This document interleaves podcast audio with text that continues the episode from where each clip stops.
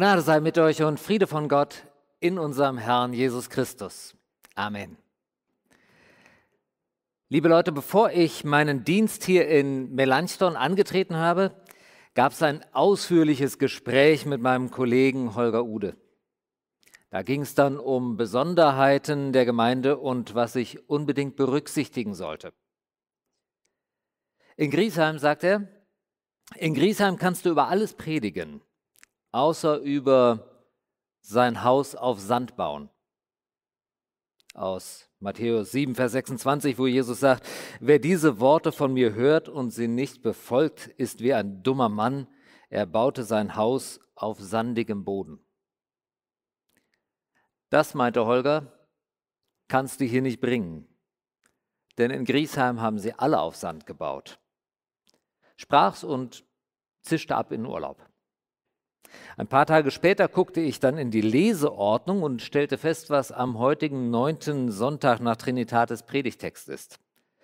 Das ist Matthäus 7, Verse 24 bis 27. Ich lese nach der Übersetzung die Basisbibel. Da spricht Jesus, wer diese Worte von mir hört und sie befolgt, ist wie ein kluger Mann er baute sein Haus auf felsigen Boden. Dann kam ein Wolkenbruch, die Flüsse traten über die Ufer, die Stürme tobten und rüttelten an dem Haus. Doch es stürzte nicht ein, denn es war auf felsigen Untergrund gebaut. Wer diese Worte von mir hört und sie nicht befolgt, ist wie ein dummer Mann. Er baute sein Haus auf sandigem Boden. Dann kam ein Wolkenbruch, die Flüsse traten über die Ufer, die Stürme tobten und prallten gegen das Haus, da stürzte es ein und fiel völlig in sich zusammen. Ich würde sagen, da hat mein Kollege seinen Urlaub aber geschickt gelegt. Es kommt noch ein anspruchsvoller Wochenspruch hinzu wo es heißt, wem viel gegeben ist, bei dem wird man viel suchen und wem viel anvertraut ist, von dem wird man umso mehr fordern. Heute Morgen ist mir die Predigt anvertraut. Und die Anforderungen sind bekannt und denkbar hoch, denn Jesus hat sehr deutlich gesagt, was er von uns verlangt. Mit seiner allerbekanntesten Rede der Bergpredigt stellt er sein komplettes Programm vor. Sie geht diesem Wort vom Hausbau voraus, dass wer meine Worte hört, das bezieht sich genau auf diese Grundsatzrede. Jesus beschreibt sehr konkret, wie er sich das Leben eines gläubigen Menschen vorstellt. Mein erster Punkt heute Morgen, was Jesus fordert. Jesus geht nämlich keinerlei Kompromisse ein. Was in der Bibel im Alten Testament schon angelegt ist, das treibt er nochmal auf die Spitze. Aus du sollst nicht töten wird dann du sollst über deine Mitmenschen nicht schlecht reden. Wörtlich sagt Jesus, ich äh, lese auch das nochmal vor, ein paar Kapitel zuvor, im fünften Kapitel, die Verse 21 bis 27. Moment, ich muss blättern. Ihr wisst, dass unseren Vorfahren gesagt worden ist, du sollst nicht töten. Außerdem heißt es, Wer einen Mord begeht, der gehört vor Gericht. Ich sage euch aber, schon wer auf seinen Bruder oder seine Schwester wütend ist, gehört vor Gericht. Wer zu seinem Bruder oder zu seiner Schwester Dummkopf sagt, gehört vor den jüdischen Rat. Wer Idiot sagt, der gehört ins Feuer der Hölle. Und in diesem Stil geht es weiter. Schon allein lüsterne Blicke wertet Jesus als Ehebruch. Und dann sagt er, wenn dich jemand auf deine rechte Backe schlägt, dann halte auch noch deine andere hin. Und selbst unsere Feinde sollen wir lieben, denn wir sollen vollkommen sein. Nicht weniger erwartet Jesus von denen, die ihm nachfolgen. Darum sollt ihr vollkommen sein, wie euer Vater im Himmel vollkommen ist. Wenn ich in irgendeinem Sinne vollkommen bin, dann nur vollkommen überfordert. Denn keiner kann das, was Jesus da möchte. Es klingt zwar alles sehr gut und wir glauben auch gerne, dass es eigentlich richtig wäre, danach zu leben. Aber niemand wird es schaffen. Beim besten Willen nicht. Und das liegt nicht nur daran, dass wir uns nicht genügend im Griff haben. Das sind ja nicht bloß unsere spontanen Reaktionen, die uns da einen Strich durch die Rechnung machen. Ein Gedanke, der sich nun mal nicht unterdrücken lässt, sondern einfach kommt. Ein Wort, das schneller über unsere Lippen geht, als uns lieb ist, oder eine impulsive Reaktion. Wer hat das schon im Griff? Aber nicht allein darum geht, sondern ich meine, dass es nicht bloß unser Versehen ist, dass wir hinter dem Anspruch der Bergpredigt zurückbleiben, sondern ich behaupte, dass wir letztlich Jesu Worten überhaupt gar nicht folgen wollen. Wir wollen es nicht, denn wir haben zweitens einen großen Widerstand gegen Jesu Idee. Wie gesagt, was Jesus erklärt, klingt edel, schön und gut. Und selbstverständlich stimmen wir mit Jesus darin überein, dass die Welt viel besser wäre, wenn wir alle nach seinen Regeln leben würden. Dann wäre die Welt ein schöner Ort, ja. Aber wir sorgen uns auch, was wird denn aus mir, wenn ich so lebe? Was wird denn aus mir, wenn ich mich selbst nicht mehr behaupten darf? Wie lange geht das gut, wenn ich jedem, der mir etwas nehmen will, es freiwillig gebe? Und noch etwas mehr, als er verlangt. Wenn jemand mit dir rechten will und dir deinen Rock nehmen, dann lass ihm auch den Mantel, sagt Jesus. Gib dem, der dich bittet, und wende dich nicht ab von dem, der etwas von dir borgen will. Wer so lebt, denken wir, der wird schnell am Ende sein. Denn was bleibt ihm dann? Wovon soll er selber leben? Mit der Bergpredigt kann man keine Politik machen, hat Otto von Bismarck mal erklärt. Und Helmut Schmidt hat ihm diesen Satz 1981 nachgesprochen, als es darum ging, ob in Deutschland weiterhin Atomraketen stationiert werden sollten. Unsere Sorge ist jedoch, dass weder die große Politik nach Jesu Vorschlägen funktioniert, noch mein eigenes Leben. Und letztlich hat Jesus selbst den Nachweis geführt, dass es nicht geht. Knapp drei Jahre hat er nach diesem Programm gelebt und dann war es vorbei. Es hat ihn geradewegs in den grauenvollen Tod am Kreuz geführt. Und die Bibel beschönigt dann nichts, Jesus auch nicht. Er sagt, wer mir nachfolgen will, der nehme sein Kreuz auf sich. Er weiß, wohin es führt, wenn einer mit der Bergpredigt ernst macht. Und er verspricht nie, dass es uns damit besser gehen wird als ihm selbst. Lasst es mich in aller Deutlichkeit sagen, die Bergpredigt ist kein Rezept für ein gelingendes Leben. Jedenfalls nicht hier und jetzt. Jesus predigt Selbstaufgabe und Aufopferung und wer seine Rede ernst nimmt, der wird das nicht leugnen können. Jetzt ist natürlich die Frage, wieso tut Jesus das? Wieso tut er das. Manche behaupten, Jesus steigt einfach sehr hoch in die Verhandlungen ein. Er verlangt das Unmögliche, um dann wenigstens das Mögliche zu erreichen. So als wenn Jesus mit uns feilschen wollte.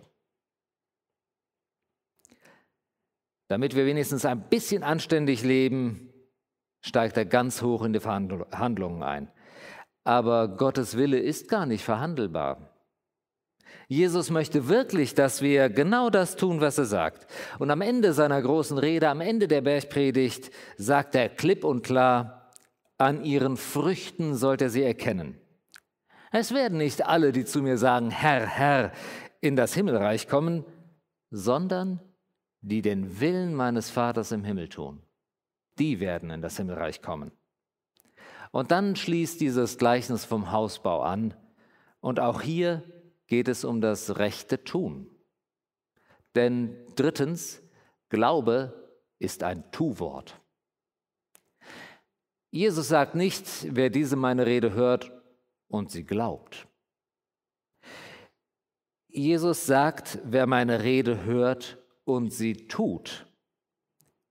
Bloße Zustimmung genügt nicht. Für richtig halten allein reicht nicht. Denn hier ist nicht entscheidend, ob wir diesen Worten Glauben schenken, sondern einzig und allein, ob wir sie tun. Wer diese meine Rede hört und tut sie, der gleicht einem klugen Mann. Gerade in evangelischen Gottesdiensten sind wir aber gewohnt zu hören, dass sich einzig und allein auf den Glauben ankommt. Das Vertrauen auf Jesus rettet uns. Wir können uns das Heil nicht verdienen, können nichts vor Gott tun, als allein die frohe Botschaft glaubend annehmen. Aber hier ist Jesus schrecklich unevangelisch und sagt, wer meine Rede hört und sie tut. Und das lässt sich nicht zurechtbiegen und auch nicht abschwächen. Wer meine Rede hört und sich davon inspirieren lässt oder davon leiten oder danach handelt. Nein, es geht schlicht um das Tun des Wortes Gottes, ganz einfach. Und das ist die Antwort Jesu auf unsere Sorgen und auch auf unsere Angst. Wo wir doch denken, wer sich so verhält, der muss verrückt sein. Da sagt Jesus, nein, wer sich so verhält, der ist klug. Wir denken, mit der Bergpredigt kann man keine Politik machen.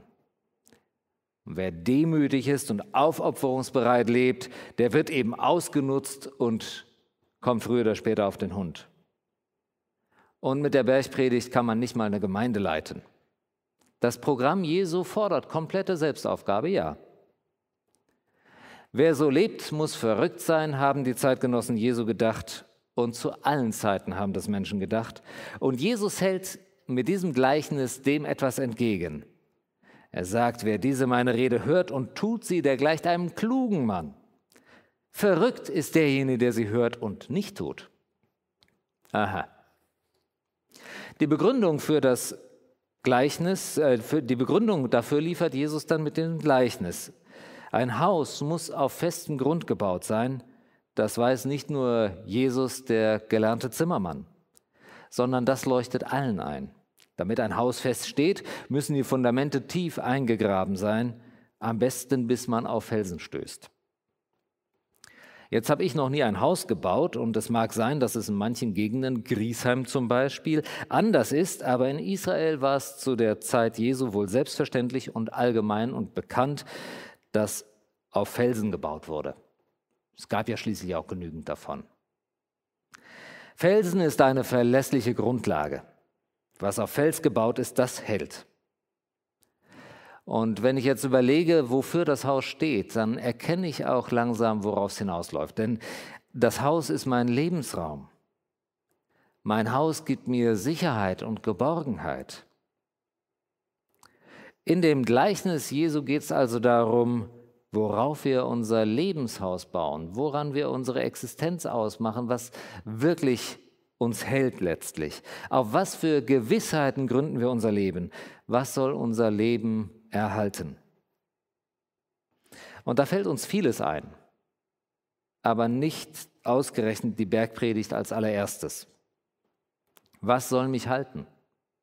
Was gibt mir Sicherheit?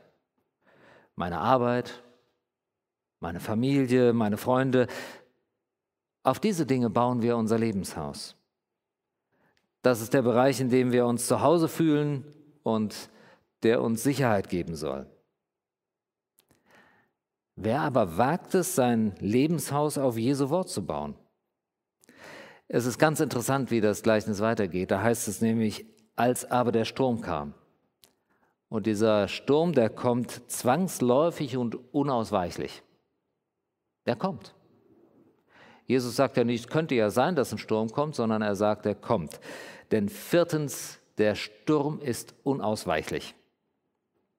Platzregen, Wasser, Winde wehen und stoßen an das Haus. Dieses Unwetter kommt unbedingt. Das stellt Jesus nicht zur Debatte. Keines könnte ja sein, dass ein Sturm kommt, seid vorsichtig, sondern nein, der Sturm kommt und damit basta.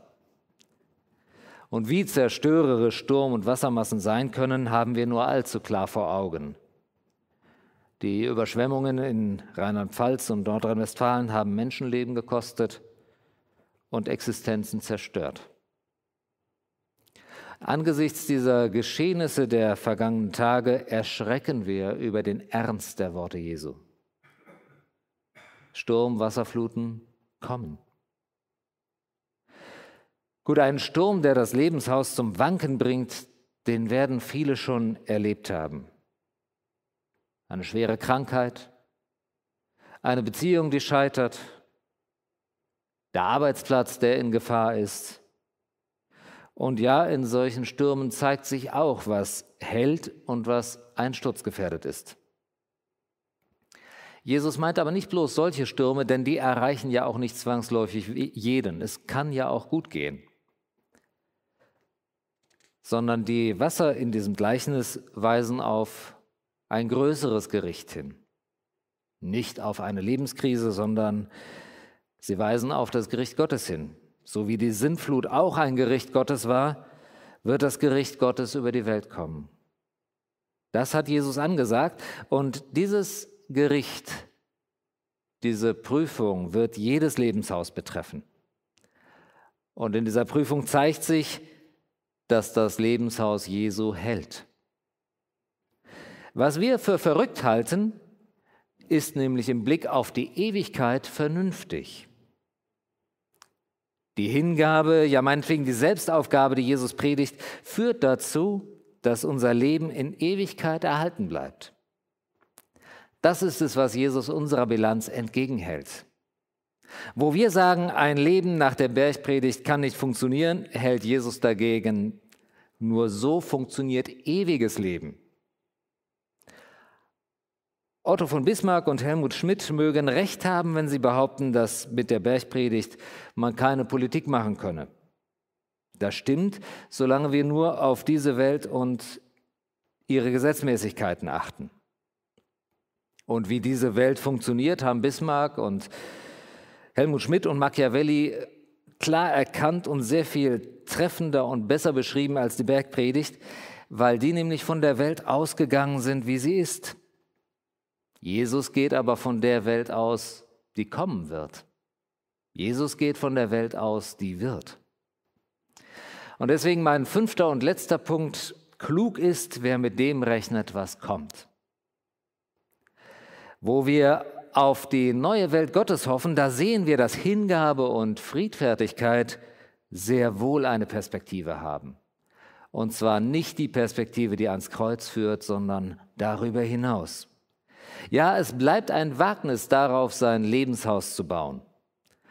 Und es gehört viel Vertrauen dazu, Jesus das abzunehmen, dass es aus der Sicht Gottes sehr wohl vernünftig ist, seine Worte zu tun. Und mit diesem Gleichnis möchte uns Jesus gerne die Angst nehmen, uns auf seine Worte einzulassen.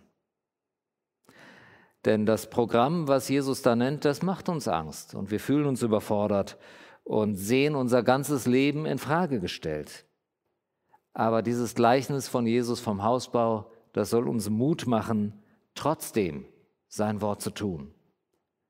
Denn Jesus sagt uns, das ist nicht verrückt sondern im höchsten Grad vernünftig.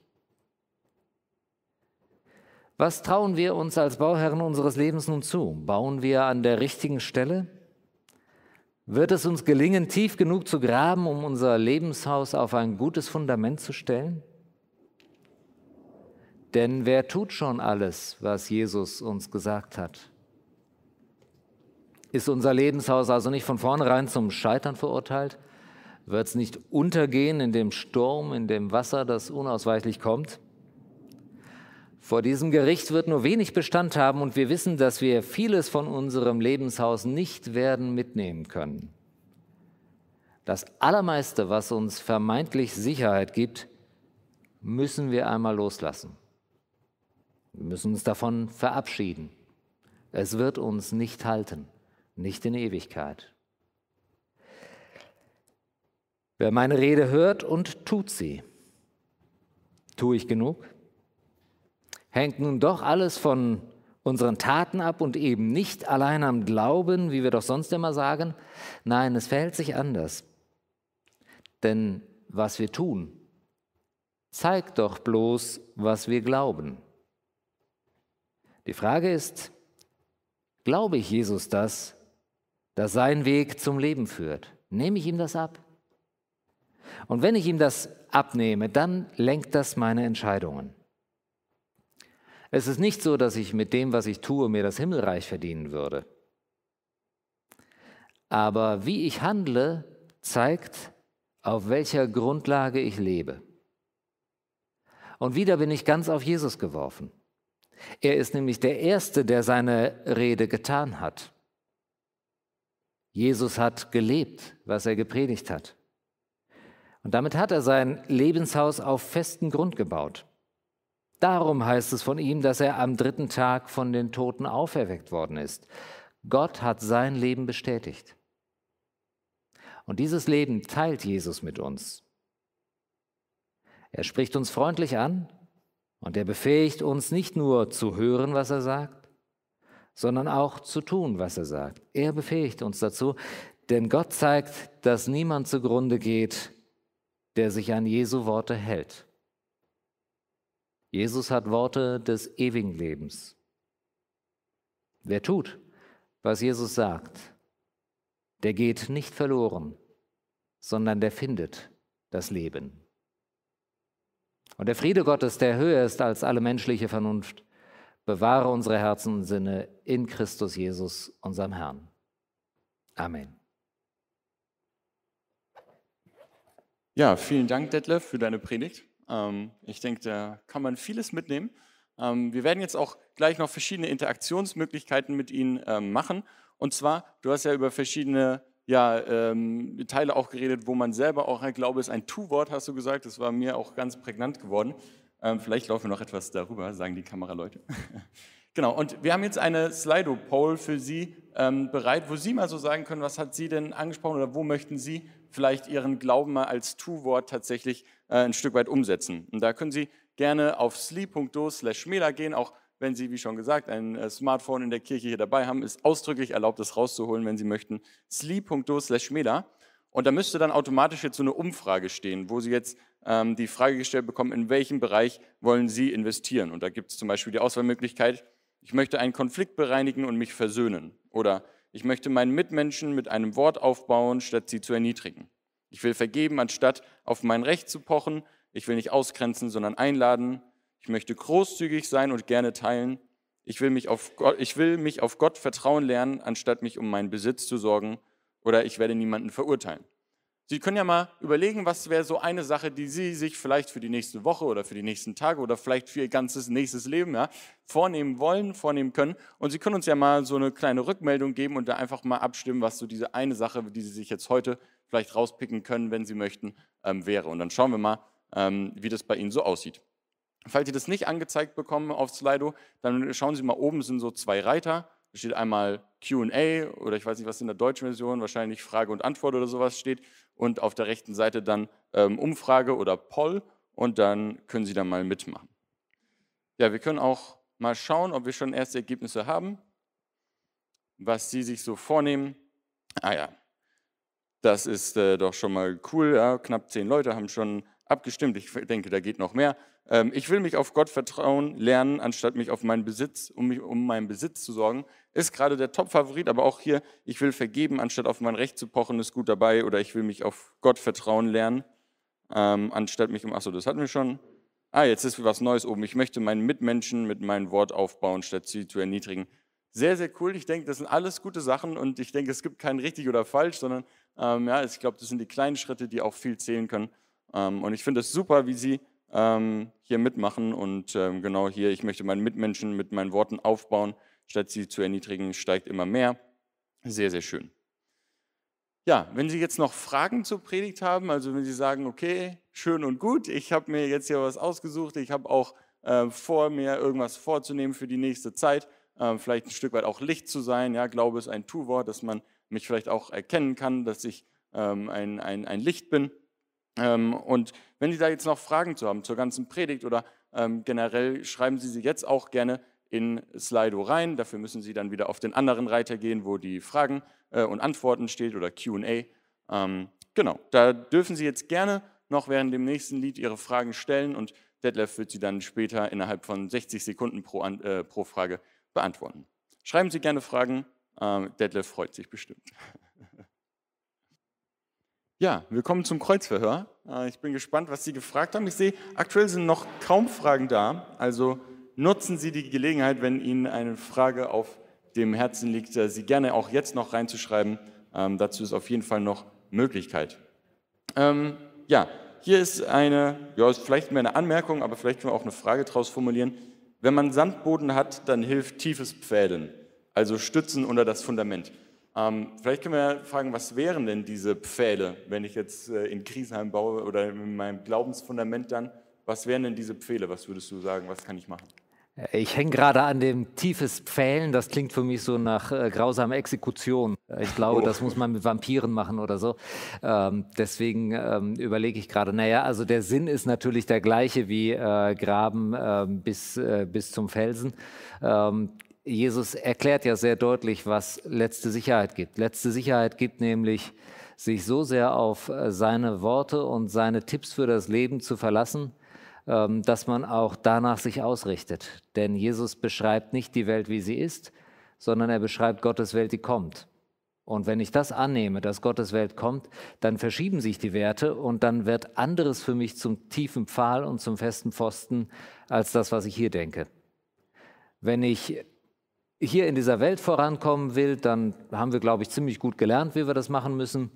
Äh, Jesus stellt dem völlig andere Prinzipien entgegen und sagt, das, was wirklich hält, ist das, was ich euch sage, denn ich beschreibe euch die Welt Gottes, wie sie kommt und wie sie bleibt und nicht das, was jetzt vor Augen ist. Und wir leben in einer vergänglichen Welt und das, was kommt, ist unvergänglich. Das heißt also, wer sich nach den Maßstäben der kommenden Welt Gottes verhält, der verhält sich vernünftig. Ja, danke für deine Antwort. Ähm, die nächste Frage heißt, Stürme sind unausweichlich. Was hilft mir konkret nicht zu verzweifeln, wenn ich mein Leben als permanenten Sturm empfinde? Da spricht eine ganze Menge Not aus der Frage. Ähm, wenn es permanenter Sturm ist und äh, andauernd äh, Dinge an meinem Lebenshaus rütteln, ich denke, also wozu ich da ermutigen möchte, ist ähm, nicht so sehr darauf zu achten, was kann ich halten, sondern vor allem auf den zu achten, der mich hält. Das, was Jesus mir gibt, dem zu vertrauen, dass es mich hält. Und ich glaube, in der Gewissheit kann man einiges ertragen. Tatsächlich ähm, habe ich auch schon Menschen erlebt, die mir gesagt haben, also nach dem, was mir alles passiert ist, kann ich gar nicht mehr an Gott glauben. Und ich habe überlegt, hm, wenn mir das passieren würde, ich könnte nicht leben, ohne zu glauben. Ähm, nur mit dem Glauben würde ich das bewältigen können. Ich weiß nicht, ob das äh, eine befriedigende Antwort ist, denn das klingt existenziell. Aber es geht um die existenziellen Dinge und ich glaube ja, dass Jesus ähm, da etwas für uns hat, was uns hält und nicht, was wir selber halten müssen. Ja, generell gilt natürlich, wenn die Frage nicht zu Ihrer Zufriedenheit beantwortet sind, gerne nochmal nachfragen oder nachhaken. Dazu haben wir hier Zeit und Möglichkeit. Ähm, ja, hier für einige Leute interessiert, ähm, du hast ja über die Bergpredigt auch geredet, ähm, wie schaffe ich es an den Grundsätzen der Bergpredigt zu bleiben und an Jesus, wenn ich doch genau weiß, ich werde es niemals schaffen können, das richtig umzusetzen? Ja, äh, wir haben ja ein breites Übungsfeld. Ähm, letztlich äh, möchte ich auf die, die Taufe zurückkommen. Äh, wir sind ja getauft auf den Namen Gottes des Sohnes und des Heiligen Geistes und wir haben mit Römer 6 gelernt, dass äh, mit der Taufe das alte Leben vorbei ist, der alte Mensch geht unter und aus der Taufe herausgehoben wird ein neuer Mensch. Nur hat er verdächtig viel Ähnlichkeit mit dem alten vor. Das heißt also, das, was in der Taufe gezeigt wird, nimmt vorweg, was geschieht, wenn sich das Leben vollendet. Also am Ende unseres Lebens, wenn wirklich alles vollendet ist, dann soll das gelten, was auch für Jesus äh, gegolten hat. Er ist gestorben und auferweckt. Und da können wir ein neues Leben einüben in dem Alten. Das heißt, wir sind auch noch der alte Mensch, und üben ein, der neue Mensch zu sein. Natürlich werde ich immer wieder auf die Nase fallen, wenn ich ähm, mir die Bergpredigt zum Maßstab meines Lebens mache, aber ich kann mutig auf die Nase fallen in der Gewissheit, dass Gott es vollenden wird, wo ich vielleicht nur Stückwerk hinkriege. Super. Ich habe ein neues Mikrofon für dich und noch neue Fragen für dich. Und zwar ähm, fragt sich hier auch noch jemand, wie schaffen wir es, nach einem Angriff nicht zurückzuschlagen und auch nicht schlecht über die Person zu reden? Vielleicht ein paar konkrete oder praktische Tipps. Ich will es ähm, auf die Spitze bringen. Ähm, machen Sie sich klar, dass wenn Ihnen ein an Karren fährt, einer an Karren fährt, wenn äh, Sie jemand angreift, dann greift er ein Kind Gottes an. Und das sieht Gott überhaupt nicht gerne. Und da wird Gott stinksauer. Und wenn Sie sich das klar machen, dann können Sie eigentlich schon wieder Mitleid haben mit dem Typen, der so blöd ist, dass er sich mit Ihnen anlegt. Und dann können Sie tatsächlich dahin kommen, dass Sie denken, meine Güte, ähm, der legt sich mit dem lebendigen Gott an, der hat es eigentlich nötig, dass ich für ihn bete. Vielleicht hilft Ihnen das. Ähm, ich denke, dass wir an manchen Stellen ähm, erleben wir ja auch Angriffe, wo wir gar keine Möglichkeit haben, uns äh, zu wehren oder ähm, zurückzuschlagen. Da haben wir halt gelitten. Und ähm, dann hilft mir der Gedanke, dass ich ganz sicher weiß, Gott ist das nicht egal und er wird es zurechtbringen. Du hattest in deiner Predigt ähm, auch erwähnt, dass oder verschiedene Zitate gebracht, dass Politiker zum Beispiel gesagt haben, es ist schwierig äh, oder die Bergpredigt so in der Politik zu leben. Hier fragt jemand, gibt es denn Beispiele von Menschen oder kennst du äh, Beispiele, wo Menschen tatsächlich das umsetzen können und die Bergpredigt so auch richtig leben? Ja, Politik ist ja die Kunst des Möglichen, habe ich irgendwo mal gehört. Und Politik rechnet natürlich nur mit dem, was in der Welt ist. Und in der Welt, wissen wir, geht die Bergpredigt nicht auf. Die rechnet mit der kommenden Welt Gottes. Wo ein Mensch mit der kommenden Welt Gottes rechnet und seine Maßstäbe auch davon bestimmen lässt, da wird er automatisch nach der Bergpredigt handeln. Wie ich handle, zeigt ja, was ich glaube. Und wenn ich glaube, dass die Welt nicht alles ist, die ich hier sehe, sondern dass da mehr ist, dann wird sich das auch in meinem Handeln niederschlagen. Ähm, ich kann jetzt keinen Namen nennen, denn bei jedem wird man irgendwo Dreck am Stecken finden und irgendwo einen Punkt entdecken, wo er eben doch nicht ganz nach der Bergpredigt gelebt hat. Auch bei Detlef Gallasch und Lukas Wehrstein übrigens. Was? Ja. Enttäuschend. Ähm, aber wie wir handeln, zeigt ja, was wir glauben. Und wenn wir uns mehr und mehr darauf, äh, wenn wir mehr und mehr Vertrauen lernen darauf, dass äh, es mehr gibt und dass die Welt in Wirklichkeit anders ist, dann wird sich das auch in unserem Handeln niederschlagen. Ja, wir haben noch zwei Fragen. Ähm, eine lautet Perspektive Ewigkeit. Ich habe Angst äh, vor dem Gericht. Musst du ja nicht. Ähm, das ist ja das Gute. Ähm, es gibt ja nicht nur das Gericht, sondern es gibt auch Gnade. Und Jesus sorgt dafür, dass wir durch das Gericht hindurch gerettet werden. Der hängt so sehr an uns und wir hängen so sehr an Jesus, dass wir auch, wenn wir äh, eine ganze Menge Dreck am Stecken haben und ganz viel in unserem Leben eben nicht so ist, wie es zum Kind Gottes passt, da sorgt Jesus dafür, dass wir trotzdem Gnade finden und dass wir bei Gott aufgehoben sind. Also Gericht, ja, das ist eine ernste Sache und das kommt auch auf jeden Fall. Aber sie haben auch die feste Zusage, dass Jesus sie retten wird. Sie sind, wenn sie an Jesus Christus glauben, schon durch das Gericht durch. Wer getauft ist, der ist ja schon untergetaucht und zu neuem Leben rausgeholt worden aus dieser Taufe. Super. Das hört man, auch. hört man gerne als, äh, als Christ, war. Ähm, nee, letzte Frage für heute. Ähm, ich glaube, wahrscheinlich auch aktuell wie in keiner Zeit zuvor. Wie schaffe ich es, diese Angst vor Unsicherheit zu überwinden?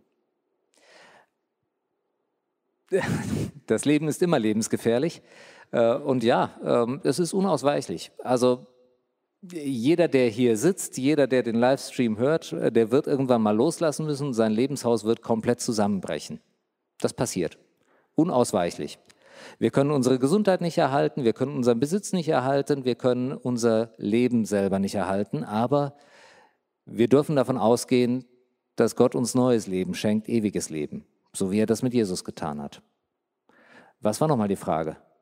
Äh, die Frage ist, wie die, oder ob du konkrete Tipps hast, wie man Angst vor Unsicherheit überwinden kann. Nö, ähm, in der Welt habt ihr Angst, hat Jesus gesagt.